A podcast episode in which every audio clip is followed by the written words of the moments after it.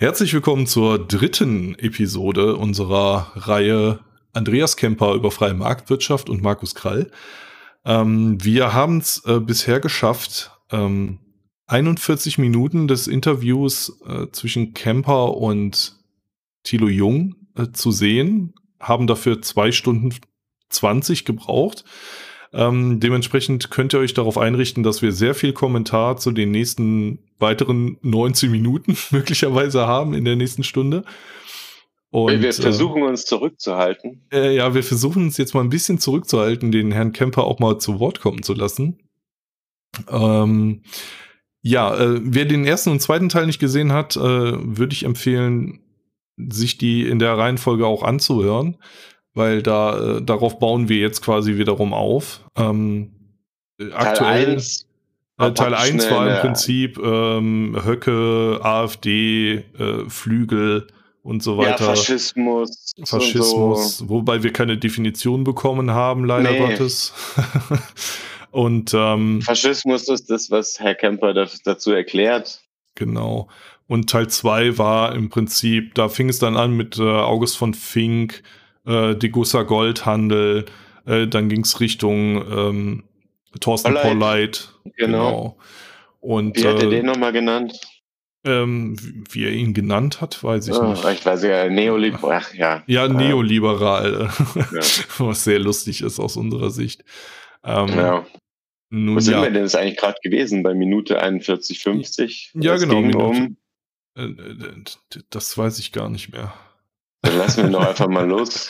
Ich meine, äh, für die, für die Zuhörer oder Zuschauer, wir nehmen das jetzt momentan alles an einem Stück auf. Also ähm, inzwischenzeitlich machen wir mal Pausen und reden über andere Sachen, deswegen haben wir jetzt den Faden verloren. Aber ich denke, wir finden den ganz schnell wieder.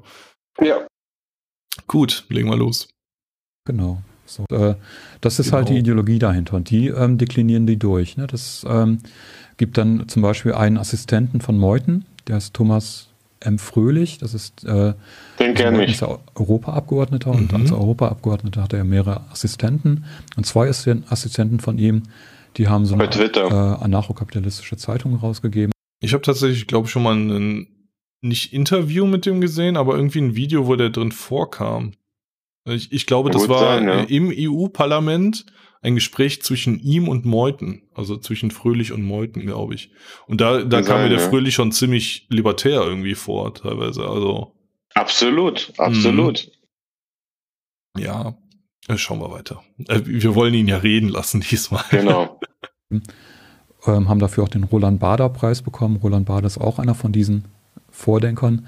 Und Thomas M. Fröhlich so, sorry, da muss ich jetzt auch wieder, weil ja. also Roland Bader, Roland Bader, ein, eine meiner Ikonen, die ich persönlich, da war ich, ja übrigens für die Zuschauer, ich bin jetzt 44, äh, also Jahrgang 76. Wann habe ich Roland Bader kennengelernt? Da war, muss ich so Anfang 20 gewesen sein. Ähm, ähm, Umstände, wie genau, aber mehrfach, also mehrfach persönlich erlebt, mit dem zusammen auch persönlich mal gequatscht und so. Wusste, hatte damals noch keine Ahnung, dass es eigentlich die Ikone des deutschsprachigen Liberalismus oder klassischen Liberalismus oder Libertarismus, wie auch immer man das jetzt nennen muss, äh, um sich da abzugrenzen von, von denen, die das übernehmen wollen, den Begriff oder übernommen haben. Und ja, das wollte ich nur kurz erwähnen. Roland Bader Preis und so weiter, es ist tatsächlich, also für Libertäre wirklich eine, eine Ehre. Und, und ja, ein, ein, ein, toller Mann, der leider viel zu, viel zu früh gestorben ist und den man dringend mal googeln mhm. sollte, wenn man ihn noch nicht kennt. Natürlich. Meinst, meinst du, äh, wir könnten, halt oh, Entschuldigung, jetzt, oh, sorry. meinst du, wir könnten für dieses Videoformat auch den Roland Bader Preis bekommen? Also das, also war, keine, das, möge, das war keine. Das möge, das möge der Markt, der, der, der Zuschauermarkt entscheiden. Ob, äh, also, das war jetzt auch keine ernst gemeinte Frage. Also ich, äh, also es gibt Leute, die deutlich mehr geleistet haben, um diesen Preis zu bekommen. Also Absolut. Da, da, da will ich jetzt nicht. Aber so wer weiß, wir, wir, wir wissen ja noch nicht, wo wir stehen. Also es, es, es wird ja noch wirklich episch, was, was Herr Kemper von sich gibt und, und vielleicht wird es eine Lebensaufgabe. Vielleicht sitzen wir in 40 Ach. Jahren noch da und, und, und, und reden über dieses eine Video, ne? unterbrechen alle paar Minuten, weil er wieder irgendwas sagt. Äh, wir wissen es nicht. Wir lassen uns überraschen. Das ist für großartig. Teil 3 hat gerade erst angefangen. Hoffentlich vor meinem nächsten Geburtstag sind wir fertig irgendwie. ja, du in Zeiten von Covid 2020. Ist ja, gut, das, das, ist eh alles egal. Das Jahr 2020 endet eh nie. Der, der erste 13. der kommt garantiert. ja. Gut, genau. Schauen wir weiter. Diesem Buch, dass die staatliche Bildung komplett abgeschafft werden muss. Es soll keine staatlichen Schulen mehr geben, keine staatlichen Hochschulen es gibt nur noch Privatbildung. Und Privatbildung, ähm, da ist er dann, als er das vorgestellt hat, ist er dann halt auch gefragt worden bei so einer äh, Veranstaltung, was dann, dann ist. Man hat ja nur noch Privatschulen und die Privatschulen ähm, haben dann also Vertragsfreiheit, das ist dann auch total wichtig, Vertragsfreiheit, da darf keiner, es geht nur den beiden Vertragspartnern was an, sind sowas wie, wie äh, sittlich oder unsittlich, spielt da keine Rolle. Ne? Das heißt, ähm, ja, weil sittlich und weil sittlich und unsittlich einfach willkürlich festgelegt werden. Irgendwer Moment, also entscheidet, was sittlich ist und das ja, zählt dann für alle. Die zwei Beteiligten, die den Vertrag geschlossen haben, scheinen das ja offensichtlich sittlich zu finden. Ja, eben, genau. Äh, Sonst hätten sie ihn ja nicht so, geschlossen. Oder ich meine, ja. es sind auch Ausnahmen denkbar, aber grundsätzlich ist jetzt Vertragsfreiheit eigentlich schon ein, ein hohes Gut. Also im West, im, im freien Westen. Oder Weißt du, wo, wo, wo sind wir denn? Aber, ja. ja, wir, wir müssen uns vom Staat vorschreiben lassen, was wir an unsere Verträge äh, schreiben dürfen. Ja. Also, äh, wenn der Staat dir nicht vorschreibt, was du in die Verträge reinschreibst, wer schreibt dann irgendwas in die Verträge? Also, mal rein ähm, äh, so gesehen wie, wer, wer baut denn die Straßen, wenn es keinen Staat gibt? Wer schreibt denn die Verträge, wenn es keinen Staat gibt? Also da muss ja wohl Sittlichkeit rein und und, und, und alles das beurteilt, Mögliche. Das beurteilt der Volksgeist demokratisch. Also gut, aber was ja das oh, Problem hast du, ist. Hast du gerade Volksgeist gesagt? Äh, also äh, so ein, Kollektivgeist oder, der, oder Klassengeist oder keine Ahnung. Ich meine, weißt du, man könnte, ein, ein, er wird ja auch in den nächsten, in, er kritisiert ja ganz halt uns und, und, und sagt ja gar nicht, wofür er selber jetzt eigentlich steht und ich weiß es auch gar nicht und ich will ja nicht spekulieren. Äh, aber man könnte so viel äh, über, ja, über, über marxistische Ideologie da die ganze Zeit sagen. Äh, aber lass uns also mal. Ich, ich spekuliere mit, mit jetzt. Ich spekuliere jetzt schon mal, wofür er steht und was er ist. Ich sage, er ist Internationalsozialist. so, ich, ich denke, da würde er sich auch nicht dagegen wehren, oder? Nee, denke ich auch nicht. Äh, das, er, er, er, wird also das wahrscheinlich auch als positiv ansehen, im Gegensatz zu uns. Also gegen, gegen den, wenn wir ihn als Linken bezeichnen, da kann er wirklich nichts sagen. Da kann er echt nichts sagen. Okay, dann nenne ich ihn den Linken Kämpfer. Die haben nur noch die Freiheit, das heißt, die müssen nicht irgendwelche Leute aufnehmen. Die müssen keine Schüler aufnehmen. Wie? Die können nicht gezwungen werden, irgendwelche Schüler aufzunehmen? Die dürfen Nein sagen. ja, genau, die dürfen Nein sagen. Hm. Was passiert dann dann, wenn es nur noch Privatschulen gibt und alle Privatschulen wollen Schulgeld und einige Familien können das nicht bezahlen?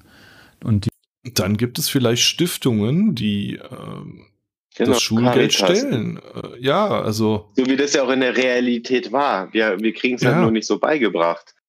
Äh, äh, also, ich bin der Letzte, der sagen würde, scheiß auf alle, Bildung ist nichts, was man braucht und so weiter. Also, das ist der klassische. Und, und das ist der klassische wäre ja auch bereit dafür, so einer Stiftung da Geld zu geben, dass sie äh, quasi dann anderen Leuten ermöglichen, Bildung zu erfahren. Und äh Na, natürlich. Du, die, die, die Bildung von Leuten, die halt nach heutiger Terminologie oder vielleicht damals ja auch schon weniger privilegiert waren, das ist kein neues Thema.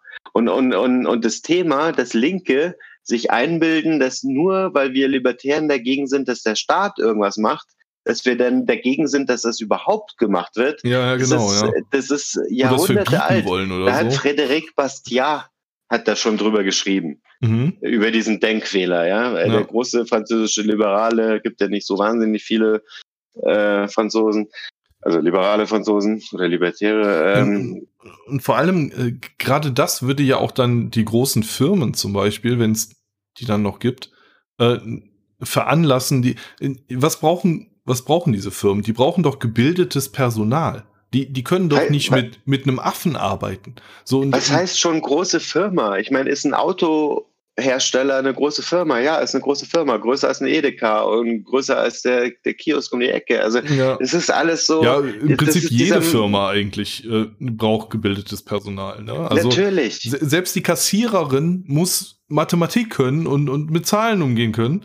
Also das, das hm. ist so die Mindestvoraussetzung. Ja, mit Zahlen umgehen können, ist es noch nicht Mathematik. Also ja, ja, gut, so, ja, nee. Also, aber wir, auch da, wir kommen ja noch äh, hier zu den, was passiert, wenn, wenn es also keine staatliche Bildung mehr gibt und macht sich dann lustig, aber kommt ja, ja alles doch. Worauf ich hinaus will, ist, ja? es gibt ein Interesse daran, dass Natürlich. es Bildung gibt und ähm, dass auch dann Firmen äh, die ja eines der größten Interessen daran haben, dass sie gut ausgebildete Menschen äh, Firmen gibt es doch überhaupt nur, können. weil es davor gut ausgebildete Menschen gab. Ja, eben, ja. Die haben ein, halt ein Interesse daran und werden dann auch dafür sorgen, dass es gut ausgebildete Leute gibt, weil sonst kriegen ja, die halt keinen Nachwuchs werden, mehr. Ja, also, aber äh, die Armen, die können, aber die sind dann ausgeschlossen von diesem System. Und, äh, ja, wenn du es aber realistisch siehst, dann, dann musst du auch sehen, nicht jeder Arme ist auch gleichzeitig dumm oder hat gleichzeitig kein Potenzial. Und, Natürlich ähm, nicht. Und dadurch äh, ist es eigentlich äh, vollkommen irrelevant, ob du jetzt einem Armen ein Sp äh, Stipendium gibst oder einem äh, reichen Kind.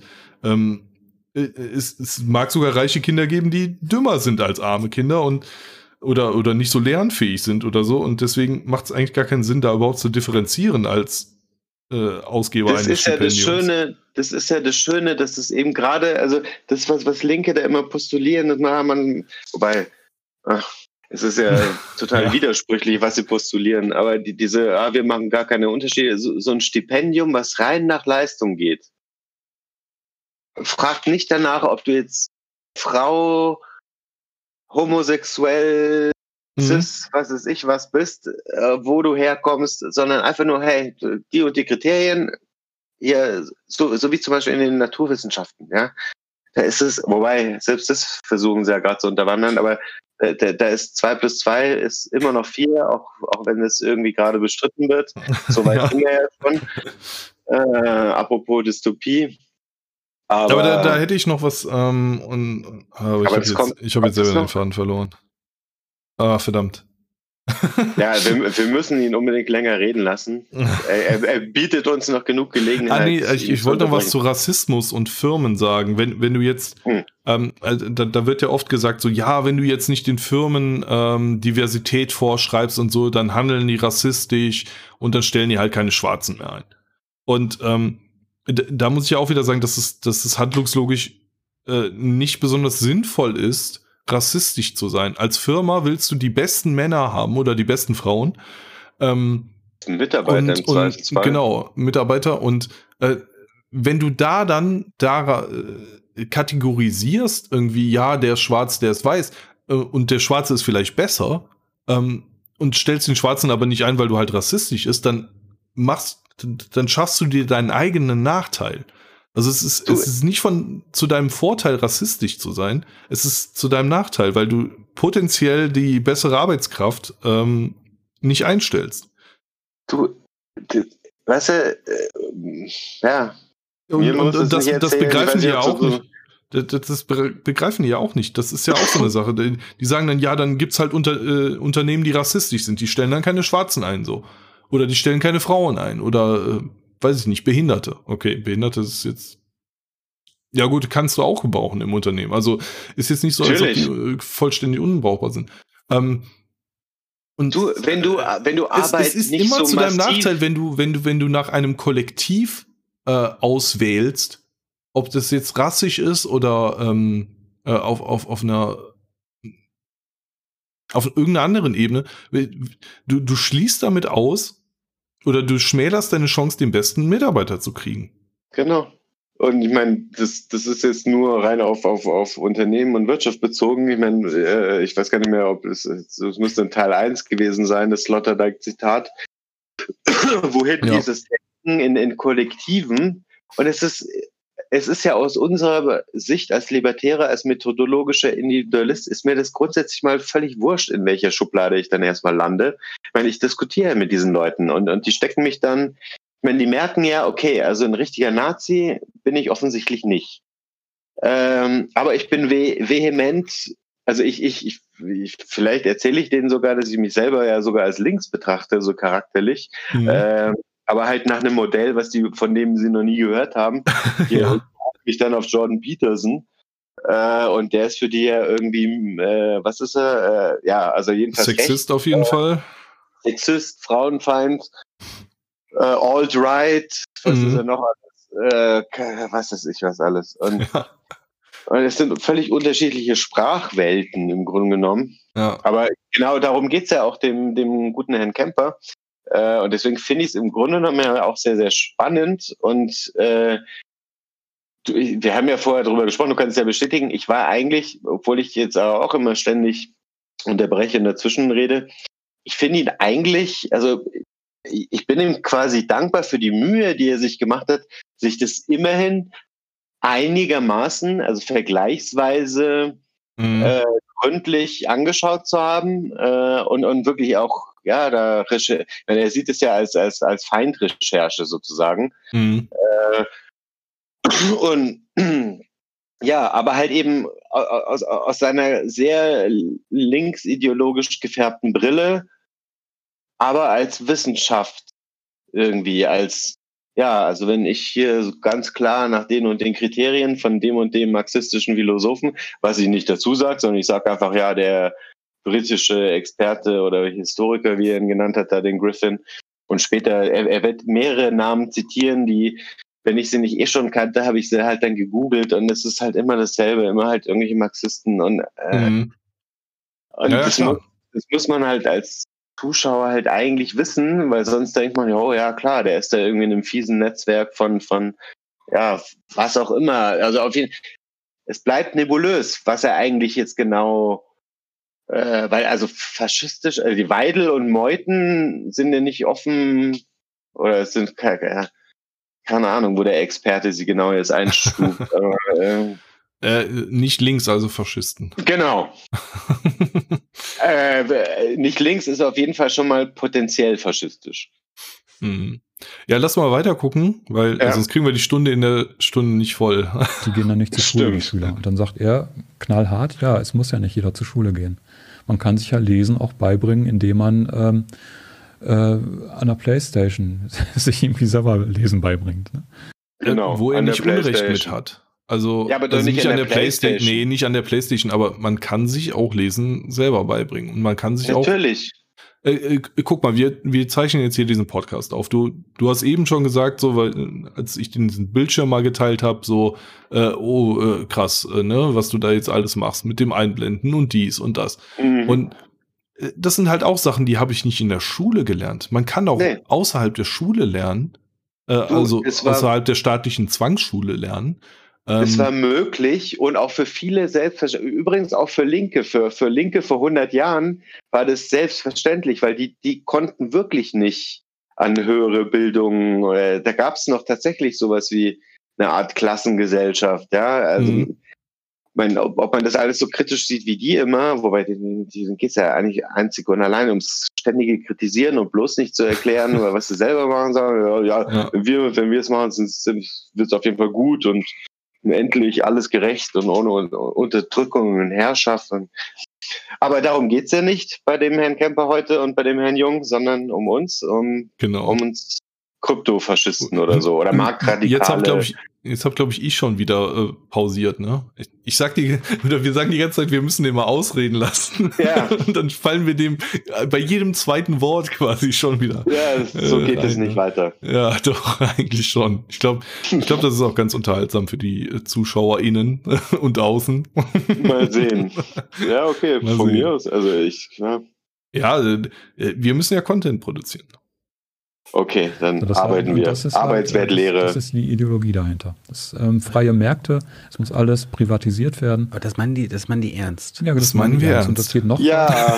Hans-Hermann, äh, ähm, Rossbart, Murray Rossbart, das war der, so der erste Vertreter, der ein Mises-Schüler, also der auch mit Mises zusammengearbeitet hat. Der hat in den 50er Jahren das dann herausgearbeitet, diesen Anarchokapitalismus.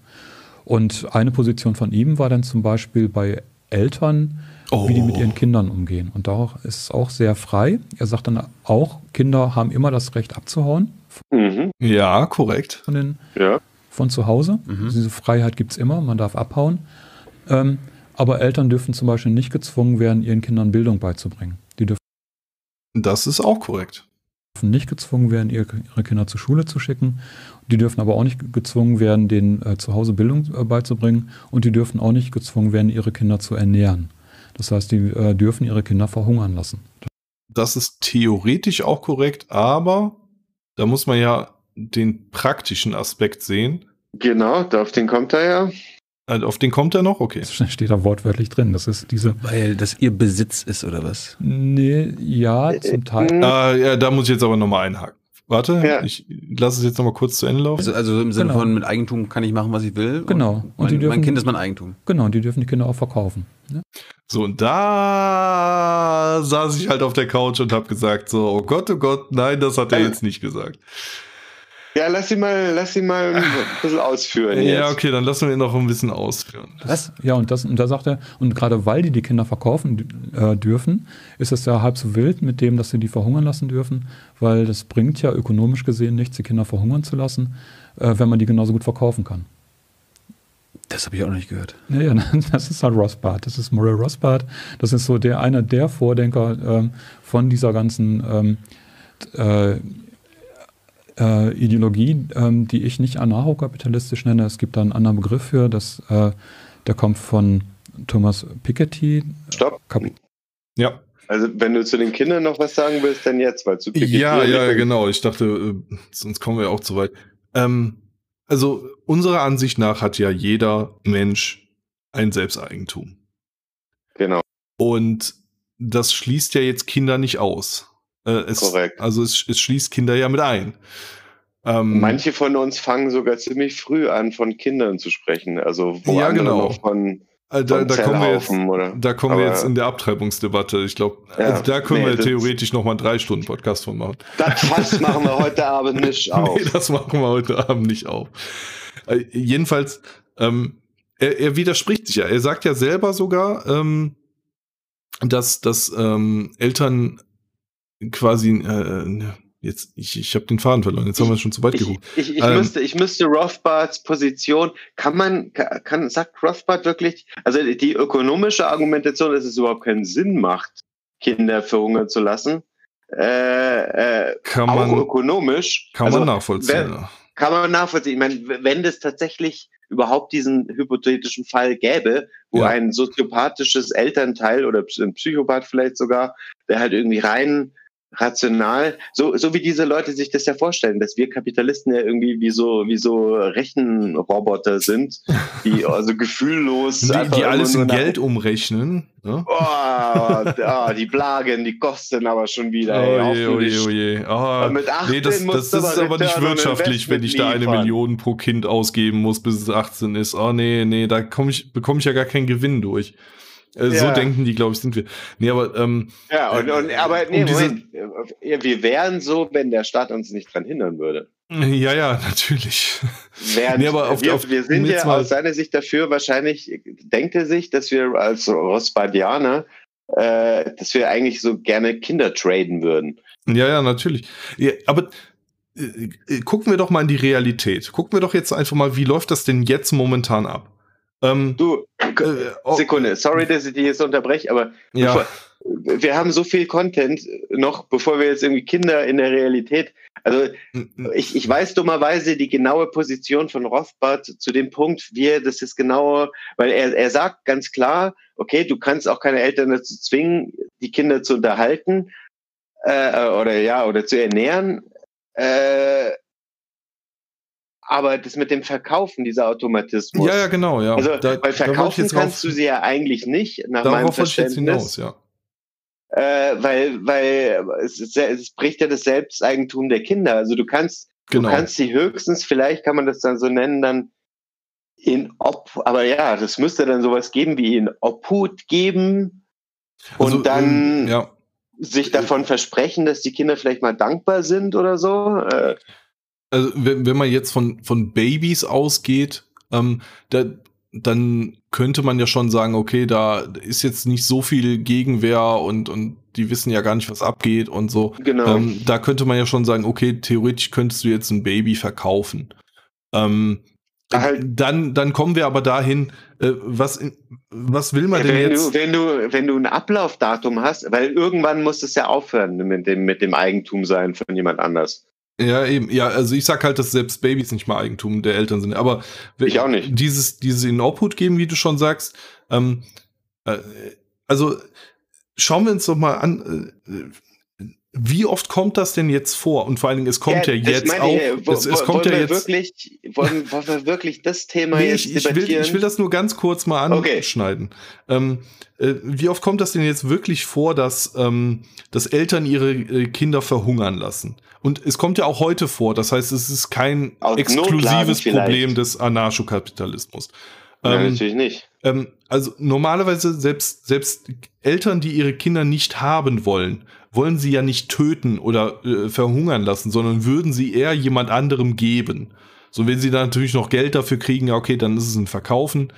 Ähm, aber sie würden ja dann auch dafür, äh, dafür sein, dass das Kind dann auch in gute Hände kommt, selbst wenn sie es nicht selbst haben wollen. Ja, sie könnten ähm, es ja auch nur verkaufen an Leute. Also ich würde ja als Käufer auch lieber gerne ein gutes Baby haben und, und, und dann äh, gerne eine gute Mutter. Da muss die Mutter sich anstrengen, weil ich nehme, ich kaufe ja nicht von jeder. So ungefähr. ja, das auch. Nee, aber das ist halt so eine Sache. Positive Anreize. Ja, genau. Und ähm, wie gesagt, es ist kein exklusiv anarchokapitalistisches Problem, dass Kinder verhungern lassen werden. Das passiert auch heute. Das wird auch im Sozialismus passieren und da noch viel mehr, weil dann muss man sich nämlich entscheiden, verhungere ich oder mein Kind. Die Menschheit. Und ähm, ähm, ich weiß nicht, was der jetzt da für, für ein Riesending draus macht. Ähm, und, und vor allem, wie, du, wie wir ja schon gesagt haben, äh, das Kind hat halt eigentlich Selbsteigentum, zumindest sobald es dann selbst genau. weglaufen genau. kann. Genau. Aber das zitiert er ja sogar fairerweise. Also, ja, genau, das man, zitiert er ja sogar. Also, ich, ich, ich will ihn deswegen bei solchen Sachen gar nicht unbedingt unterbrechen, weil es, es gibt Leute, die das sehr viel schlimmer darstellen als er. Zum Beispiel, was wir vorhin ja, aber hatten. Ich störe mich an diesem äh, äh, hahaha, lol, äh, Eltern können ihre Kinder verkaufen. Daran störe ich mich halt. Weil, Klar, weil das, also das, das wir, wir müssen auf halt sowas natürlich so. eingehen. So und, und das, ich, das, ich weiß nicht, was das implizieren soll. Soll das vielleicht implizieren, dass man die Kinder an Kinderschänder verkauft, weil die halt die Höchstbietenden sind oder so? Als ob man sich keine äh, Gedanken nee, macht, an wen man äh, seine Kinder verkaufen würde, selbst genau wenn man das sie impliziert er damit, ja. Ich ja, meine, und, da, das ist das. sind ja Unmenschen aus seiner Sicht. Also es sind ja finstere Rechte, denen er alles Mögliche zutraut. Die sind ja vom Geist des Faschismus. Ja, ja, ja. Oder Aber das ist halt genau die Sache, warum ich jetzt hier gestoppt habe, warum ich mich da so drüber aufrege. Ähm, dass erstens das Selbsteigentum nicht erwähnt wird des Kindes und zweitens mal äh, im Prinzip impliziert wird, ja, man verkauft es dann an den Höchstbietenden, egal was das für ein Kerl ist oder was das für eine Frau ist oder so. Äh, und ja, es ist. Äh, das, das, das ja Schöne ist, sein, heute, ist, heute ja. gibt es so viele Skandale, wo Adoptivkinder vergewaltigt und misshandelt werden. So ja. und ähm, das In kann die Demokratie Heimen. nicht verhindern. Ja, das kann die Demokratie deswegen, nicht verhindern. Also. Das, das, deswegen meinte ich, hey, wenn wir das Fass aufmachen, was, was im staatlichen Namen im Namen oder im, im, Namen des Staates schon alles mit Kindern passiert ist, das Fass wollen wir heute Abend nicht aufmachen. Ja, ja, das stimmt schon, ja. also das führt so weit einfach. Ich will halt nur klar machen, es ist kein exklusiv anarchokapitalistisches kapitalistisches genau. Problem. Und ähm, das mit dem Verkaufen sehe ich halt auch kritisch, weil Selbsteigentum. So. Genau. Ähm, Im Prinzip und, und wie Rothbard steht, äh, kann man übrigens auch alles online kostenlos. So, ja, so und, sind wir Kapitalisten. Allem, und vor allem, selbst wenn Rosbart sagt, sagt äh, du, du darfst deine äh, Kinder an Kinderständer verkaufen, äh, explizit so zitiert, äh, sagt. Nee, nee. Ähm, äh, nee selbst dann muss man, selbst dann muss man seine Position als Anarchokapitalist nicht einnehmen. Es, es genau, gibt, also äh, es, es gibt, gibt Positionen ja von Hayek, die wir nicht einnehmen. Es gibt Positionen Korrekt. von Mises, die wir teilweise nicht einnehmen. Und es gibt dann, Wenige, wenn er das so gesagt hat, auch Positionen von Rothbard, die wir so nicht einnehmen. Und äh, sie schüren das jetzt alles über einen Kamm. Anarchokapitalisten sind so, die wollen, dass man Kinder an Kinderschänder verkauft, zum Beispiel. Rob äh, das Problem, ich, ich habe es ja gelesen, es ist nur schon so lange her mhm. und ich, ich, ich kann mich nur erinnern, ähm, es war für mich ja auch sehr neu, diese, äh, ich meine, dass es emotional erstmal irgendwie schockierend ist, weil, weil es auch total ungewohnt ist, diese, diese sehr, ja, nüchterne Betrachtungsweise, ja. Betrachtungsweise, diese, diese methodologisch individualistische, ja, man, man, aber im Grunde genommen ist es ja was Positives. Man versucht sich halt in die Position zu versetzen, okay, was, was macht ein Mensch so, wenn er halt, ja, normalerweise mit Kindern geht man ziemlich gut um, so, nach den allgemeinen Beobachtungen. Also es sind, verstehst du, und, und, und mhm. was ist denn dann wahrscheinlich und wie könnte man, und, aber nee, ja, und vor allem ist es auch ein Problem des jetzigen Systems. Also, äh, ich, ich finde das immer äh, so lustig, wenn, wenn Leute irgendwie Probleme am Anarchokapitalismus anführen, der nicht mal den Anspruch hat, alle Probleme zu lösen. Null. Ähm. Er, er, stellt es aber als, als das utopistische System, ja, ja, obwohl genau, er der ja. Utopist ist. Aber wo, wo, wie, wie, wo stehen wir gerade von ja, der und, Zeit? Und die, die, diese Probleme sind halt nicht exklusiv für den Anarchokapitalismus. Die gelten nee. genauso im jetzigen System, genauso wie im Sozialismus, genauso wie im Kommunismus. Also Ganz genau. ich, ich könnte jetzt genauso sagen, ey, du bist Kommunist, du willst also, dass jeder Zugriff auf dein Kind haben könnte. Ja. Also genau so eine dumme Unterstellung könnte ich genauso machen. Ja, also, es, die wäre deutlich weniger dumm sogar, die Unterstellung. ja, eigentlich schon. Ne? Aber naja, wo, ja, wo, wo stehen wir denn? Äh, 45 Minuten, ich glaube. 40 Minuten. Wir haben gerade okay, mal vier ja. Minuten in einer halben Stunde geschafft. Ja, ich habe dich gewarnt. Ja, das wird, das okay. wird ein Epos, ein Epos. Wir gucken weiter. Der ja. hat Bücher geschrieben, Kapital und Kapital und Eigentum, äh, Kapital und Ideologie. Das sind so tausendseitige dicke Schinken, wo er sich die Vermögensentwicklung angeschaut hat und der meinte, Piketty, dass, halt oh Gott. Die, ähm, dass es im 19. Jahrhundert Eigentumsgesellschaften gegeben hat, die schon so in die Richtung gehen von dem, was die Leute wollen. Nämlich, dass der Staat weitgehend zurückgedrängt ist, es keine, keine Sozialstaat Was heißt hier zurückgedrängt? Sozial, keinen Sozialstaat gibt. Er, er, war nicht zurückgedrängt, er war nicht, also es war eben kein Zurückdrängen, es gab es halt noch nicht, diesen Sozialstaat. Aber es gab die, es gab die Strukturen, die dann verstaatlicht wurden. Und das wurde dann der Sozialstaat. Aber ja, genau, ja. Es, es war ja nicht so, dass, dass irgendwer sich aktiv gegen einen Sozialstaat gewendet äh, hat und ihn zurückgedrängt hat, sondern es gab ihn auch nicht. Ne? Also. Ja, ja. Naja, aber. Okay, ja, das weiter. ist wieder dieses Framing halt. Ne? Ja, sondern Manchester-Kapitalismus. Ja. Und, ähm, die Ideologie dahinter nennt er proprietaristisch. Nochmal? Der Piketty jetzt. Ja. Proprietaristisch. Proprietaristisch. Proprietaristisch. Proprietaristisch. Genau, das ist im Deutschen ein komisches Wort, weil ähm, das kommt von Lateinisch proprius. Das heißt, Müsste das nicht einfach voretatistisch heißen, auf Deutsch quasi übersetzt? Das ist einfach nur Eigentums. Äh, eigentumsorientiert, Proprietas, also äh, Propriété, Privé oder, oder la Proprietà das ist das Eigentum. Mm, okay. Äh, proprio, äh, ja, es ist. Ach so, ich habe jetzt etaristisch. Eigen. Äh, Eigentlich ist es eigen. Pro, mm, ja, äh, nee, ich hatte jetzt etaristisch mit etatistisch vertauscht. nee, pro, proprietaristisch müsste man ah, das aussprechen, okay. oder? Vielleicht hat er es auch dreimal falsch ausgesprochen. So, heißt, äh, Eigentum. Und im Englischen ja, Property, im Französischen, ja. im Italienischen, im Spanischen macht das Sinn, der Begriff mhm. Proprietarismus, ähm, weil das heißt so viel wie Eigentums, äh, auf Eigentum orientiert. Siehst du, sagt heißt, er ja. Und ja. Privateigentum meinen die damit. Und dann natürlich wollen die Leute, haben dann eher so groß, großes Privateigentum im Kopf. Und die sind, das sind Eigentumsfanatiker. Bei, Eigentumsfanatiker. Äh, kann, kann man so sagen, okay, von mir aus. Eine Form von ja. Proprietarismus. Und er spricht dann auch von einem sak sakralen Proprietarismus, die halt ähm, sehr fanatisch fixiert sind auf, auf dieses, dass alles durch das Privateigentum geregelt werden soll.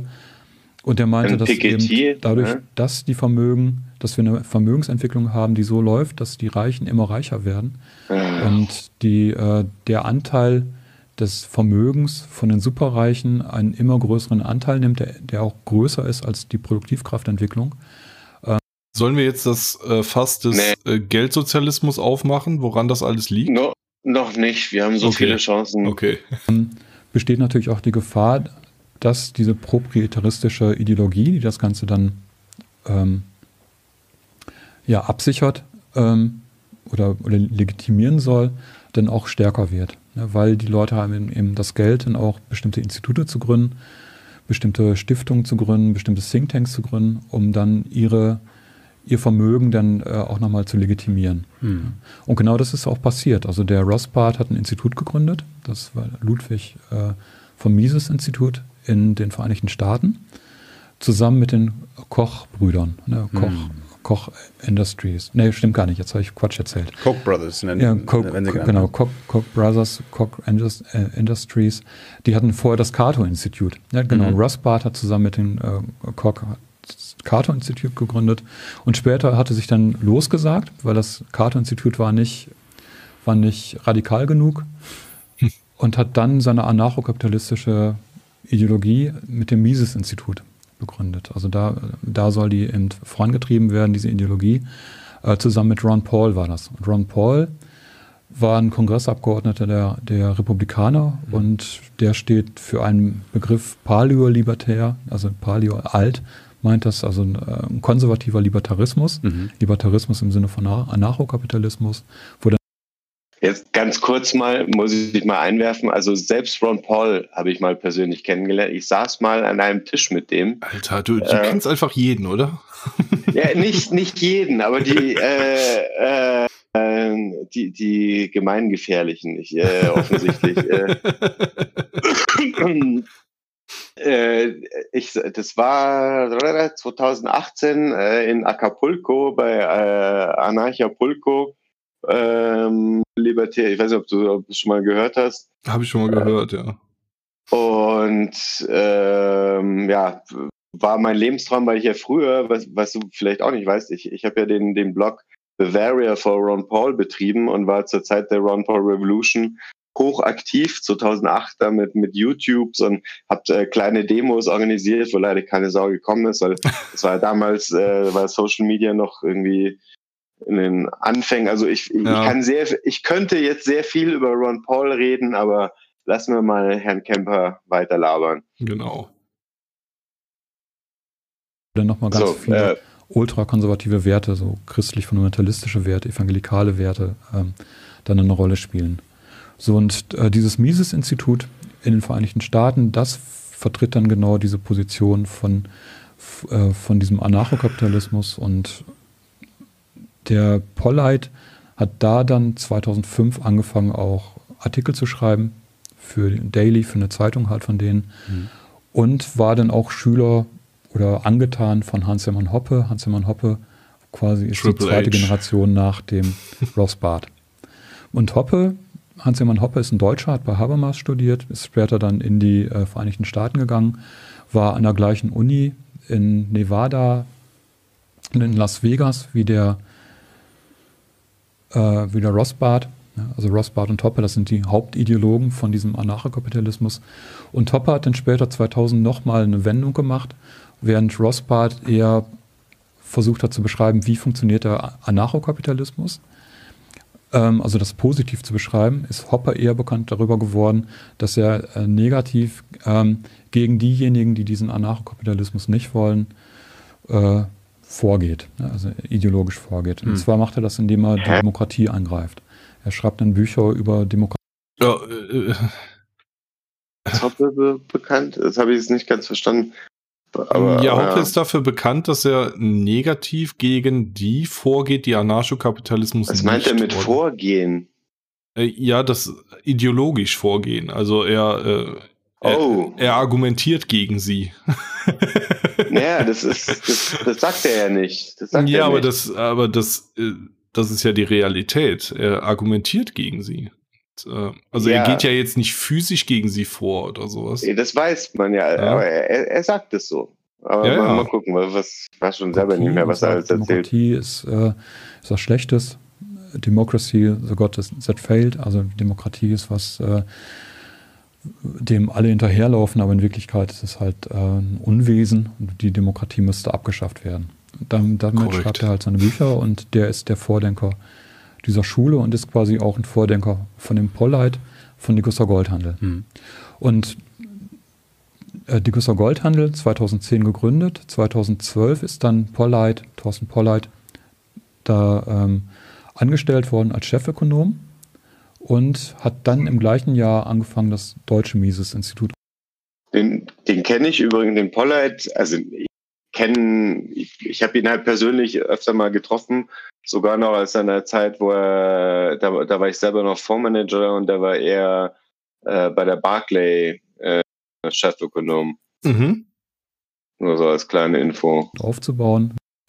Ähm, Hans-Hermann Hoppe im Beirat. Hm.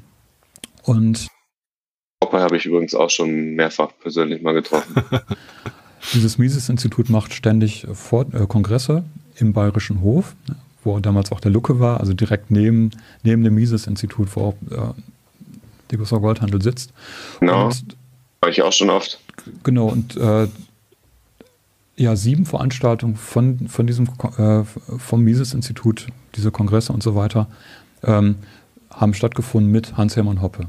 Und der erste ah. Vortrag überhaupt, den das Mises-Institut gemacht hat, der erste Kongress überhaupt, war eben auch von Hans-Hermann Hoppe. Das heißt, dieses Mises-Institut vertritt die Ide wesentlich die Ideologie von Hans-Hermann Hoppe, der eine reine Privatrechtsgesellschaft will, Staat komplett abschaffen und der die Demokratie abschaffen will. Das sagt er auch wortwörtlich. Die Demokratie muss abgeschafft werden. Und das verbindet er dann noch mit, mit äh, rassistischen Positionen. Ja, aber also da muss ich jetzt wieder, äh, wenn man bei, bei Linken von Demokratie abschaffen redet, dann meint man ja eigentlich immer hin zur Diktatur. Ne? Also zumindest schwingt das immer so ein bisschen mit, auch im Mainstream. Ja. Wenn, wenn man jetzt sagt, so, ey, ich will die Demokratie abschaffen, äh, wie, du willst Diktatur? Ähm, weil, weil die sich gar nicht vorstellen können, dass es was in die andere Richtung gibt. Äh, da, äh, weniger Herrschaft quasi. Ja. Du, es ist, ja, aber ich meine, wir sehen ja alles aus der libertären Brille. Äh, also hm, ja, ja, ja. Aber wenn man sich jetzt mal so in den Zuschauer, den, den ganz normalen Sozialdemokraten oder Christdemokraten reinversetzt, der das jetzt vielleicht sieht, äh, dann, äh, dann gibt es eigentlich nur, wenn du sagst, Demokratie abschaffen, Diktatur. Also die meisten Menschen können sich halt echt nicht vorstellen, dass es da was anderes gibt, außer Demokratie und Diktatur. Weil sie selber ja nichts anderes kennen. So, und da sicher auch unsere ja, ich Aufgabe. Meine, das hat er auch gesagt hier mit äh, Demokratie und Otto, Otto, Otto, Otto ja, Autor ja, Autoritarismus. In Folge 1 war das, glaube ich. Wort. Ja, ich glaube ja, ja. Oder zwei. Am, ich weiß, wo stehen wir denn jetzt eigentlich? Ja, 51 Minute Minuten und wir sind jetzt bei 52 Minuten wieder in der Folge. Also. In der dritten. Wir sind jetzt in der dritten. Ich verliere jetzt gerade sämtliche Fäden hier mit dem Herrn Kemper. Aber lass, dann lassen wir ihn jetzt noch ein bisschen reden ja. und machen also Folge 3. Genau, Folge 3 sind wir noch. Mit, äh, wo er von dem äh, Gesindel spricht, von dem äh, migrantischen Gesindel oder von dem, äh, die aus dem Islam nach Deutschland kommen oder nach Frankreich kommen. Der Hoppe echt von Gesindel, aber okay. Ja, ja Gesindel kann ich mir vorstellen, aber eigentlich migrantisches ja. Gesindel weiß ich jetzt nicht. Also da ja, meint er aber wahrscheinlich auch nur das Gesindel unter den Migranten mit migrantischen Gesindel und nicht Migranten allgemein. Also. Du, ja, also ein Rassist ist er ganz sicher nicht, weil er nee. methodologischer Individualist ist und kein Kollektivist und deswegen auch gar nicht in Rassen denkt und ist mit einer Türkin ja, verheiratet ja. und, und, also, also, aber ja, lassen wir ihn weiterreden. Genau. Schüsse helfen, ne, eine Bewaffnung halt der einheimischen Bevölkerung oder er spricht bei Hartz-IV-Empfängern äh, von einer Parasitenklasse, die in der Demokratie zu einer hässlichen Plage wird. Ne, und das muss beendet werden. Ne, die Demokratie muss beendet werden. Wenn wir die Demokratie nicht mehr haben, äh, löst sich auch diese hässliche Plage der Hartz-IV-Empfänger auf. Und weil sie dann Arbeit hat. genau. By the way, aber egal. Und weil nicht Generationen von, von staatsabhängigen äh, Untertanen heran, herangezüchtet werden. Ja. Und das ist ja auch so eine der Kritiken eigentlich an diesem ganzen Sozialsystem, dass und in, in, Zusammenhang mit Demokratie, dass die Demokratie, also vielmehr die Parteien versprechen, immer irgendwas für die, für die Empfänger zu tun und dann wählen sie die Partei und dann versprechen sie noch mehr für die Empfänger zu tun, weil sie vorher sowieso nichts gegen, für die getan haben und, und so weiter. Das schaukelt sich auf und, und die Parteien machen immer mehr Leute zu Empfängern, weil sie sehen, okay, ähm, Leute, die von uns abhängig sind, die wählen uns und so weiter.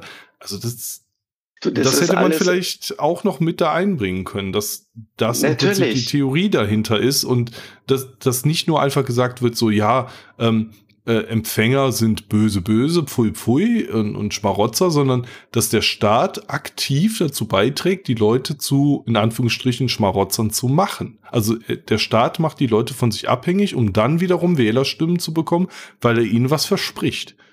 Wenn, genau, und, und das, das stellt dann uns Libertäre, also oder redet man nicht für uns Libertäre, sondern für mich, mich dann immer wieder vor die Frage, ist das jetzt Absicht oder, oder, oder einfach dumm gelaufen? Weil, ich meine, es mhm. ist doch schon, es ist eigentlich so offensichtlich, wenn man sich und das ist faszinierend, der, der gute Herr Kemper, also in irgendeiner Form scheint er sich ja mit, mit, mit unserer Gedankenwelt äh, zu beschäftigen. Also sehr viel intensiver als die meisten ja. über Libertären schimpfen. Aber er checkt es trotzdem irgendwie nicht. Ja. das ist schon und äh, nur zu dem Thema, weil wir gerade, also das Zitat muss unbedingt daher, um auch zu verdeutlichen, wie alt es ist. Berühmte Zitat von Bismarck. Mein Gedanke war, die arbeitenden Klassen zu gewinnen oder soll ich sagen, zu bestechen, den Staat als soziale Einrichtung anzusehen, die ihretwegen besteht und für ihr Wohl sorgen möchte.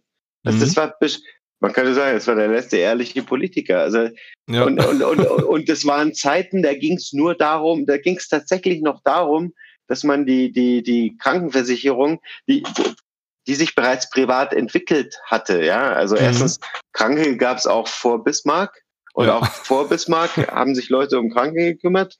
Und da gab es alle möglichen Organisationsformen dafür.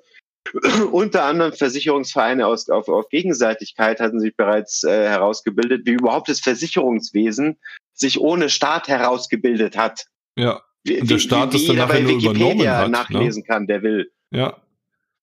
Der, der, Staat hat es ja quasi erst dann übernommen, als es sich schon dabei war zu etablieren. So, also.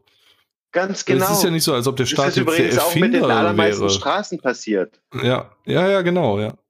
Da gibt es sehr schöne Dokus auch aus den USA, wie, wie da Straßen gebaut wurden und Bahnstrecken und so weiter. Und ähm, auf, auf privater Ebene und so. Und ähm, das, das ist auch Gesundheitssystem und so, was sich da ähm, privat entwickelt hat, dass das alles im Prinzip dann nachher über Gewerkschaften lief und so weiter und äh, irgendwann die Ärzte zum Staat gegangen sind, lobbyiert haben, ey, die dürfen genau. keine äh, Krankenversicherung anbieten, weil die unterbieten uns in den Preisen und so weiter und, und schreiben uns die Preise vor. Ja. Also das, das Verrückte ist, vielleicht ist das ein guter Abschluss für Folge 3 dann. Die, der eine, der, es geht dem Herrn Kemper ja darum zu beweisen, dass also Hoppe und, und so weiter, also Leute wie wir zwei, ja, die sagen, hey, Hoppe ist wirklich cool. Oder der Thilo Jung kann sich ja gar nicht vorstellen, so, oh, wie, wie pitchen die das denn? Ja, der soll mal uns fragen und nicht Thilo und nicht ja, Dingsbums ja, Camper. genau, ja. und ähm, ah, ich weiß, langsam, liebe Zuhörer, bitte Verständnis, wir sitzen hier schon seit echt geraumer Zeit und äh, wir wissen ja noch, wir wissen ja, was noch kommt. Zumindest äh, in, in, ich, ich, schau, ich höre mir das jetzt gerade zum dritten Mal an. Und es gibt so viel zu erzählen zu den, zu den einzelnen Themen, äh, die der Herr Kemper da aufreißt. Aber da, da sind wir dann echt lange beschäftigt, wenn wir auf alles ja, eingehen. Auf jeden Fall. Wo, wo, wo, ste wo, wo, wo stehen wir denn gerade? Also wir stehen jetzt gerade im Podcast bei, also dieser Folge bei 48 Minuten.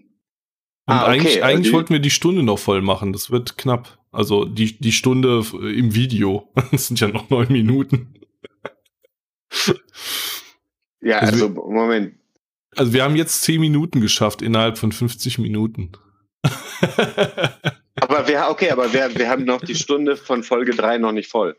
Ja, ja, eben, genau. Die, die machen wir auch noch. Ah, okay, die, die, kriegen wir locker noch voll. Ja. Äh, äh du, dann lassen wir einfach ein bisschen weiter Genau. Ähm, mal, mal, gucken. Mal, Bis uns mal wieder gucken, der, der, der, der Mauszeiger ausrutscht und wir auf die Pause-Taste geraten.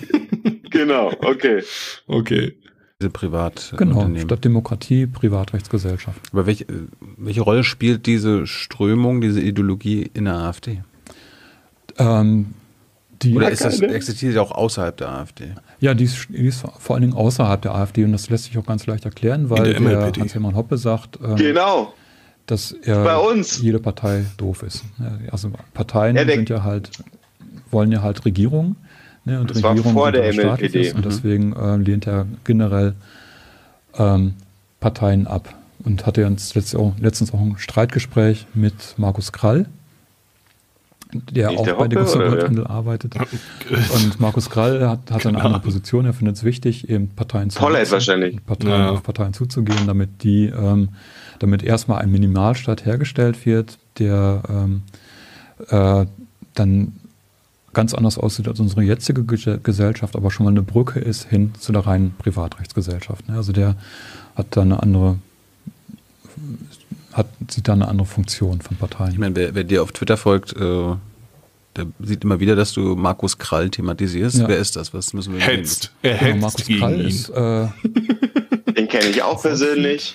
Hat äh, in letzter Zeit viele Bücher geschrieben äh, zum Crash. Er sagt, es kommt demnächst der Crash, der Zusammenbruch der Volkswirtschaft, der Gesellschaft. Ne, die Ökonomie, äh, wie wir sie betreiben, funktioniert nicht mehr. Es wird, äh, gibt ganz viele Zombie-Unternehmen, also die eigentlich gar nicht mehr laufen, die nur noch mit künstlich mit Geld aufrechterhalten werden, mit Steuergeld. Und deswegen äh, wird es halt, hat er prognostiziert, 2020 zum Crash kommen. Es wird alles zusammenbrechen. War vor Corona. Ähm, ja. Spätestens im Herbst. Er hat sich so, jetzt das hat er also geupdatet, 2021 ja. wird zum Crash kommen. Ähm, ja, guck, also er, er scheint ja sich sogar wirklich die, die Videos vom, vom Karl wenigstens anzuhören. Also ja, also man, man kann ihm nicht vorwerfen, dass er sich gar nicht mit uns äh, befasst, ja. Genau. Er war auch zuständig dafür, ähm, auf europäischer Ebene ähm, ein Gegenstück ähm, auf, aufzubauen zum, ähm, zum FED, also zum äh, amerikanischen ähm, Bankensystem und das hat nicht, hat nicht funktioniert und jetzt äh, da weiß ich nicht, wovon er redet. 19 auch, auch ähm, bei der bei Digosser Goldhandel und zwar als Sprecher äh, der, äh, der Geschäftsführung, also das Hauptgeschäftsführer quasi, CEO der von Digosser Goldhandel, wo schon der ähm, Thorsten Poll nicht von der FED, er redet, äh, der, der Krall hat äh, wollte eine europäische Ratingagentur als Konkurrenz zu den, äh, nicht die FED. Äh. Ja, halt genau. Der Chefökonom ist. Also Thorsten, also das heißt, äh, Digosser Goldhandel hat den Chefökonom Thorsten Polleit, Schüler von Hoppe, mhm. der eine reine Privatrechtsgesellschaft will, der die Demokratie abschaffen will. Und 2019 ist jetzt noch Markus Krall Hauptgeschäftsführer geworden von Digosser Goldhandel, mhm. Sprecher der Geschäftsführung, der auch die reine Privatrechtsgesellschaft anstrebt. Also beide wollen die Demokratie komplett abschaffen, beide wollen den Staat komplett abschaffen. Und das sind die führenden Kräfte innerhalb von Digostar Goldhandel. Aber warum, warum interessierst du dich dafür? Haben die irgendeine Relevanz? Äh, Gibt es Leute, die sich dafür interessieren oder kann man die nicht einfach ignorieren? Ja, ja man könnte die ignorieren, wenn nicht so viel Geld dahinter stecken würde. Also ähm, ja. oh, Markus Krall wird wieder. eingeladen von, von Sparkassen, der wird eingeladen von der Friedrich-Naumann-Stiftung, der wird eingeladen Was? von AfD sowieso. Oh, von der Friedrich-Naumann-Stiftung. Das ist ein Skandal. Oh, die, die super einflussreiche Friedrich-Naumann-Stiftung, die eh nach einem super Sozi äh, benannt ist. Der hatte, da gibt es auch ein paar Zitate, aber naja, lassen wir mal weiterreden. Im September 2019 hat er den Job bekommen als Hauptgeschäftsführer bei Degussa Goldhandel. Und einen Tag später hat er dann nicht seinen Einstand gegeben, wie man das so macht, sondern er ist dann äh, direkt nach äh, Schleswig-Holstein gefahren zur Landesfraktion der AfD, um da einen Vortrag zu halten, der sich dann nicht um Goldhandel drehte, sondern der. Ja, und der Vortrag wurde auch erst nachdem er bei Degussa zum Vorstand wurde. Äh angemeldet. Der, der hat nicht, der Termin war nicht schon vorher, klar. Also.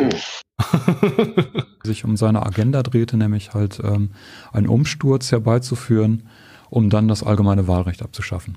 Er hat, er hat äh, da schon an seinem Buch geschrieben. Ich glaube, den, den äh, Vortrag habe ich gesehen. Und äh, mit dem das allgemeine Wahlrecht abschaffen, da kann man echt drüber streiten. Also, also meine Position ist, ähm, er, er äh, Krall sagt ja, ähm, ja, man sollte nur die Leute, die wirklich was zur Gesellschaft beitragen, wählen lassen. Also im Prinzip. Die Nettosteuerzahler. Nettosteuerzahler, genau.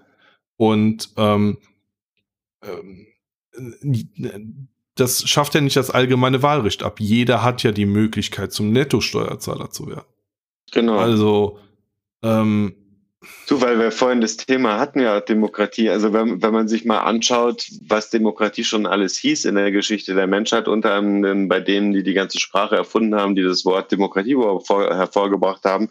Also so absurd ist es ja gar nicht, diese Gedanken, ja, dass ja. die Gemeinschaft, ja, also dass da jemand, dass da diejenigen das Sagen haben, die auch was, die, die die Gemeinschaft auch am Leben erhalten, ist ja gar nicht per se mal bös gemeint gegen diejenigen, die es nicht können. Mhm. Weißt du, da, aber in, in, in, in einer gesunden, noch nicht durch Interventionen ständig versauten Gesellschaft ergibt sich sowas ja von alleine. Ja. Äh, aber die ertragen ja die Realität, die sich von alleine gibt, äh, ertragen sie ja nicht, die Linken, und müssen ständig eben da überall, was ich, äh, Strukturen der Unterdrückung und, und Hierarchien der Herrschaft, weil es gibt ja noch Chefs, ja, müssen ja, dann genau. sehen. Ja. Schauen wir ja, mal weiter. Ich hätte jetzt auch noch ein bisschen was zu sagen, aber du, du, du, hast, du hast die Uhr im Blick. Ja, ja, genau.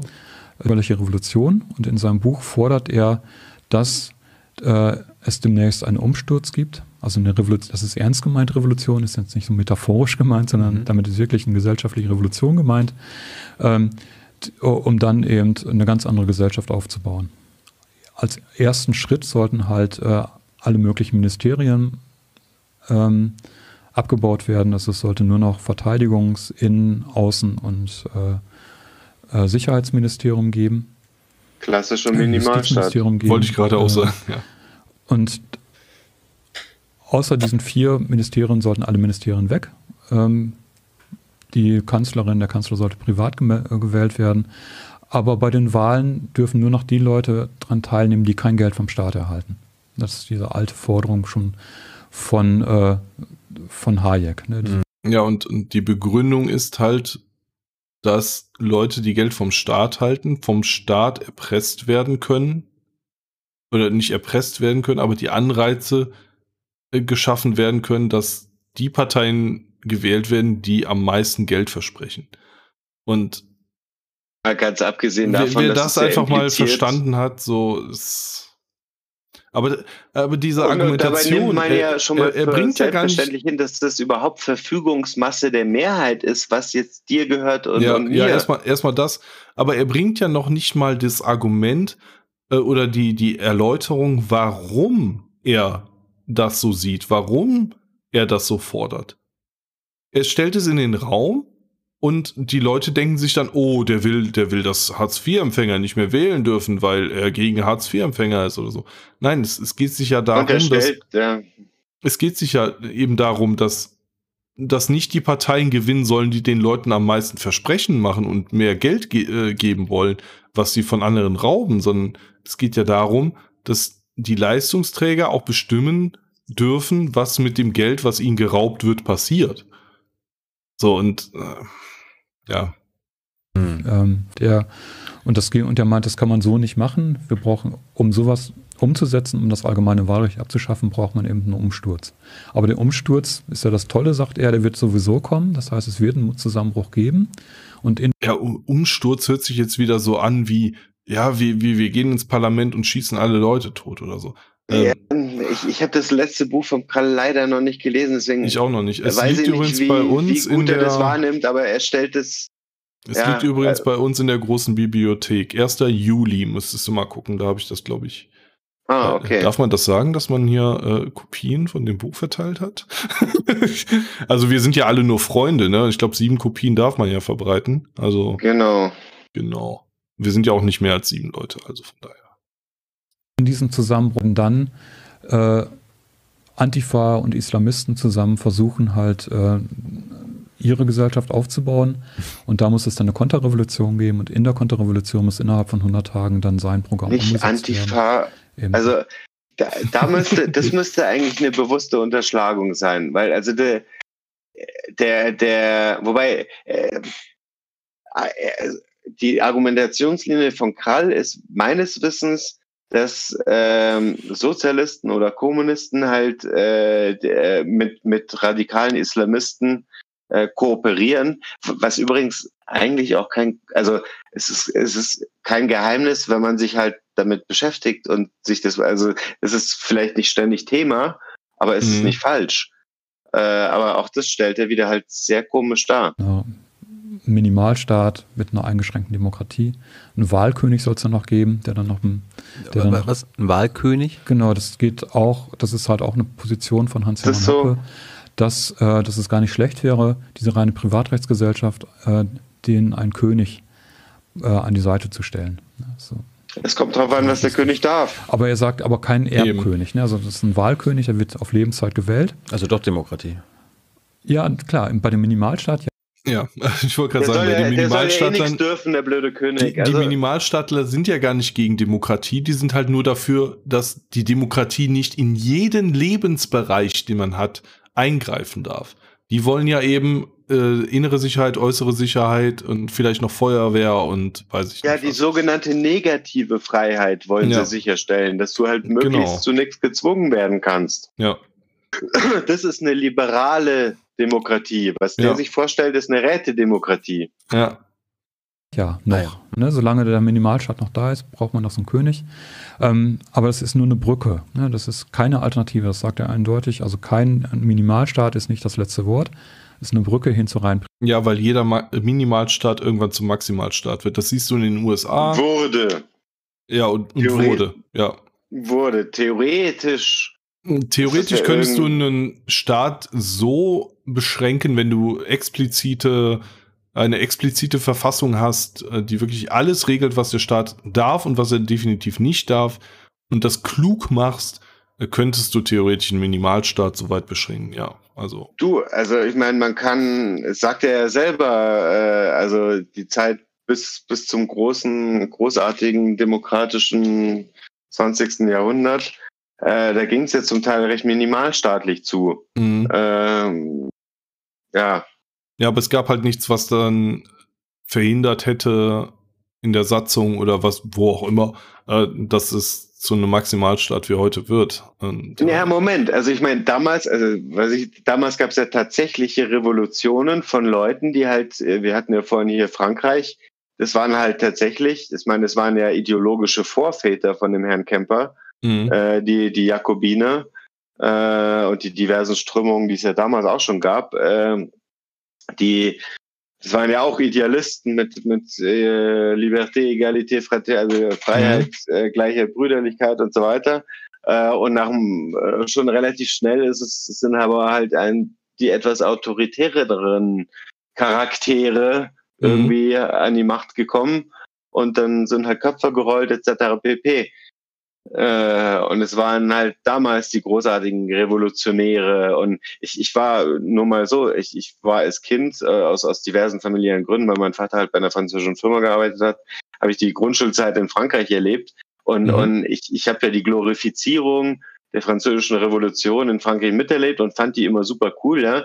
Und, und habe erst dann Jahrzehnte später durch eigene Recherchen mal so genauer reingeguckt, wie diese Leute eigentlich gedacht haben, was hat die motiviert, wer hat da mit wem kooperiert? Und, und äh, also aus meiner Sicht sind das sozusagen die Urwurzeln die, dieser marxistischen Ideologie, mhm. die, die, die seitdem eigentlich das, das treibt, was, was, was der Camper jetzt ausgerechnet äh, dem kleinen Haufen äh, Austrians jetzt vorwirft, dass, ja. dass wir da so, so fiese, konspirative Netzwerke mit ganz viel Geld im Hintergrund. Weißt du, ich, ich, könnte, ich könnte dir Stories erzählen über, über der, der, den Hintergrund, was ich, der Lenins Mann an der Wall Street, Armand Hammer, der dann später der Mentor von, von Al Gore wurde. Und also viel Geld ist auf, ist auf der linken Seite auf der angeblich hellen Seite, wo, wo es keine Herrschaft gibt und nichts,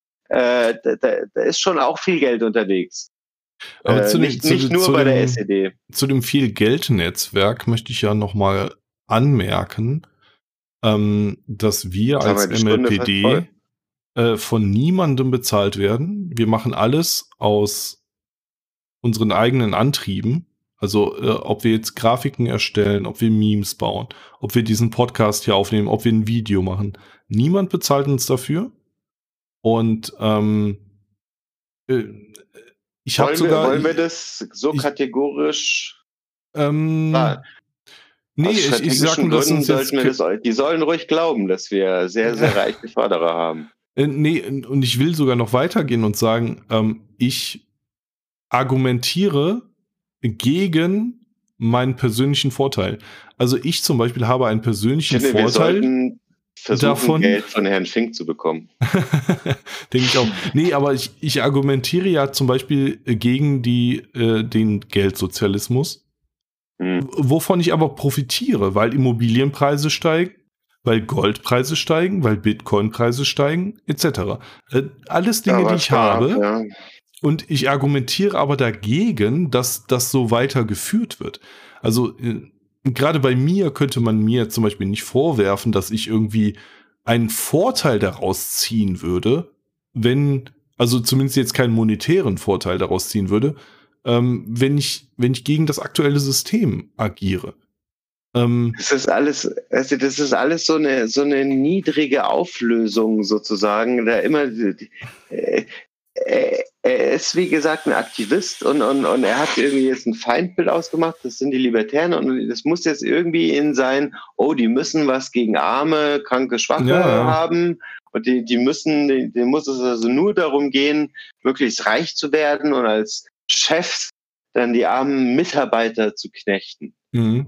Oder ja, auszubeuten. Und, und, äh, äh, zum Beispiel, äh, es wird jetzt nicht zu privat, aber so teilweise. Ähm, äh, meine Mutter lebt halt momentan vom Staat, weil sie ist Frührentnerin aufgrund der Gesundheit. Mhm. Und ähm, ich weiß halt ganz genau, äh, wenn ich jetzt den Staat abschaffe, so wie ich das gerne hätte, dann müsste ich mich um sie kümmern. So und natürlich würde ich dieses Risiko eingehen. Äh, ja, so war das früher ja auch. Ne? Genau und ähm, klar, da steht immer noch ein Aspekt äh, dagegen, dass ähm, oder dafür, ähm, dass ich trotzdem noch Geld spare, obwohl ich ihr, äh, obwohl ich meiner Mutter ihr gesamtes Leben finanziere.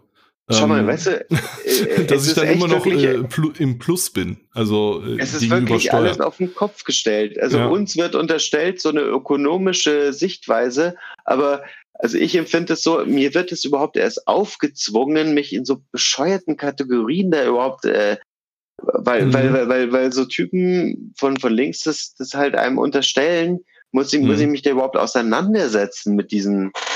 Aber ja, ja wir, wir haben ja noch, noch eine ganze Stunde vor uns. ja. Ja, vor allem wird uns der soziale Charakter einfach abgesprochen, also der tatsächlich soziale Charakter. Genau. Ähm, genau. Äh, Sie haben es also, ja geschafft, sozialistisch mit sozial synonym zu machen. Genau, und wenn du gegen sozialistisch bist, dann bist du nicht sozial. Äh. Genau, obwohl sozial heißt ja, ja heißt ja sich eigentlich, ja, es ist im Grunde genommen genau das Gegenteil. Aber, ja. Von sozialistisch, ja. Ja, im Grunde genommen ja. So, jetzt weiß ich nicht, äh, soll man die zwei Minuten noch eben laufen lassen? wie, wie viel, wie viel Sendezeit wir, wir haben, haben wir denn schon? Äh, wir haben jetzt schon eine Stunde sieben wieder Sendezeit. Wir, wir machen jetzt die Stunde von Camper noch voll und dann machen wir noch mal ein kurzes Päuschen und dann Okay, und dann schauen wir weiter. und dann schauen wir weiter, genau. Privatrechtsgesellschaft, wo es gar keinen Staat mehr gibt. Und ähm, bedenklich ist es eben, weil das Ganze wird, ist der Gustav Goldhandel gehört mit August von Fink, einem der reichsten Deutschen. Der besitzt 8 Milliarden ja, furchtbar, Euro dass er 8 Milliarden Franken. Und hat ja, was hat der Berliner Flughafen gekostet? Ähm, er besitzt einen Berliner Flughafen. SPS Toll. Aktien verkauft. Das sind Aktien im Wert von 2,5 Milliarden Euro. Und die hat er quasi unter seinem metaphorisch gesprochen unter seinem Kopfkissen liegen. Das heißt, der hat, hat 2,5 Milliarden Euro zu freien. Äh, hat er nicht. Ähm, er hat es, er hat es in, in, in Firmenwerten, in, in Mitarbeitern, in allem Möglichen hat er diese Werte. Aber weißt du, nur, nur, weil, er, nur weil er jetzt die Aktien verkauft hat, heißt das doch nicht, dass er die auf dem Bankkonto liegen hat. Natürlich investiert er woanders. Der eine Ideologie vertritt, der der öffentliche Recht, was ist das Budget von ARD, ZDF und den ganzen Apparat? Ähm, ziemlich genau 8 Milliarden, glaube ich, pro Jahr. Pro Jahr? Ja, also äh, im Prinzip könnte Fink einmal ein Jahr den öffentlich-rechtlichen Rundfunk finanzieren. So viel Geld hat der. oh, wow. Ja, der das wird jetzt ist, irgendwie den Riesenapparat stürzen. Ja. Wobei, ich meine, wie gesagt, Herr Fink, wenn Sie das sehen hier oder zuhören, die MLPD ist ganz auf Ihrer Linie. Ähm, wir, wir nehmen das äh, in, wir, wir, wir posten einfach mal wir, wir, posten einfach mal Bitcoin-Adressen, die bei ja, ja genau ja. wenn da auf oh einmal je. ganz viele Bitcoins einkommen, dann wissen wir woher. Ja, aber der Herr Fink weiß ja jetzt von mir, dass ich die Propaganda für ihn auch schon äh, mache, obwohl ich nicht dafür bezahlt werde. Also wird er mich ja nicht dafür bezahlen, weil er ist böser Kapitalist. Also hm. hätte ich vielleicht nicht sagen sollen, dass ich das aus äh, aus eigenem Antrieb mache hier. Äh. Also er wird analysieren und feststellen, dass wir zwei irgendwie nicht das strategische Flügel der MLPD sind. Wir machen uns das nee. Also wir sind zumindest nicht der, der äh, Geldeintreiberflügel. wir, wir sind, was sind wir denn? Wir sind sakralproprietär, oder? Oh, ich habe ich hab weder Ahnung, was sakral noch proprietär heißt. also sakral heilig, proprietär äh, Eigentum, also Ach so, Eigentum. ja, okay. Ich hatte kein Latein auf der Realschule, also äh, entschuldige bitte, wenn ich manchmal. Alle gut. Alle gut. Aber ich meine, der, der gut, ich weiß nicht, ob der Mün Münster hat man da Latein oder an der Allgemeinschule oder was die da haben. Ich habe keine Ahnung. Ich bin ja aus NRW, also. Also ja, Münster ist auch in NRW, ne? Eben. Ja, nee, nee, ich glaube, da hat man kein Latein in der Realschule. Also aus bayerischer Sicht ist ja NRW quasi irgendwie, also schon recht sozialistisch schon immer gewesen. Hm, ja, keine Ahnung, habe ich, keine Meinung hab ich keine Meinung zu. ja, Lass mal die anderthalb Minuten jetzt noch durchlaufen, weil dann genau. können wir noch mal eine kurze Pause machen. In Verfügung. Es weiß auch noch niemand, was er mit dem Geld gemacht hat. Das, also es ist nicht mehr an Aktien gebunden, sondern die kann er einfach benutzen. Es wird gemutmaßt, Wie schlimm, dass er, das dass er sein Geld hat, um das jetzt an seine, äh, es wird gemutmaßt, an seine Nachfahren, seine Kinder halt aufzuteilen. Nein. Das ist plausibel. Es kann aber auch genauso gut sein. Es wird äh, dass gemutmaßt, dass er an seine Kinder was vererbt. Er, er, er, will seinen Kindern irgendwas geben. Boah, wie furchtbar. Denk doch mal einer an die Kinder, wenn man den Kindern nichts mehr geben kann. Alter, ah, jetzt jetzt habe ich schon wieder pausiert nach zehn Sekunden. Das Geld ja. benutzt, um jetzt die Revolution voranzutreiben. Ja, das, ähm, hm. das kann aber auch sein, dass es halt gesplittet wird. Ein Teil kriegen die Nachfahren und äh, den Rest, da setzt er der, der Welt nochmal einen Stempel auf. Ne? Er ist ja schon 90, dass er dann doch noch was bewegt in die Richtung, dass die Gesellschaft sich verändert in seine seine Richtung. Ich denke mir gerade so, wer Argumente braucht für Vermögensteuer und Erbschaftssteuer in Deutschland, müsste einfach nur den Namen Fink. das, das, ist einfach so Ja, genau. Das ist halt ein ererbtes Vermögen, was benutzt wird, um wie, wie klug er sich damit äh, gerade Erbschaftssteuern und alles ja. komplett abzuschaffen, um halt die reine Privatrechtsgesellschaft aufzubauen.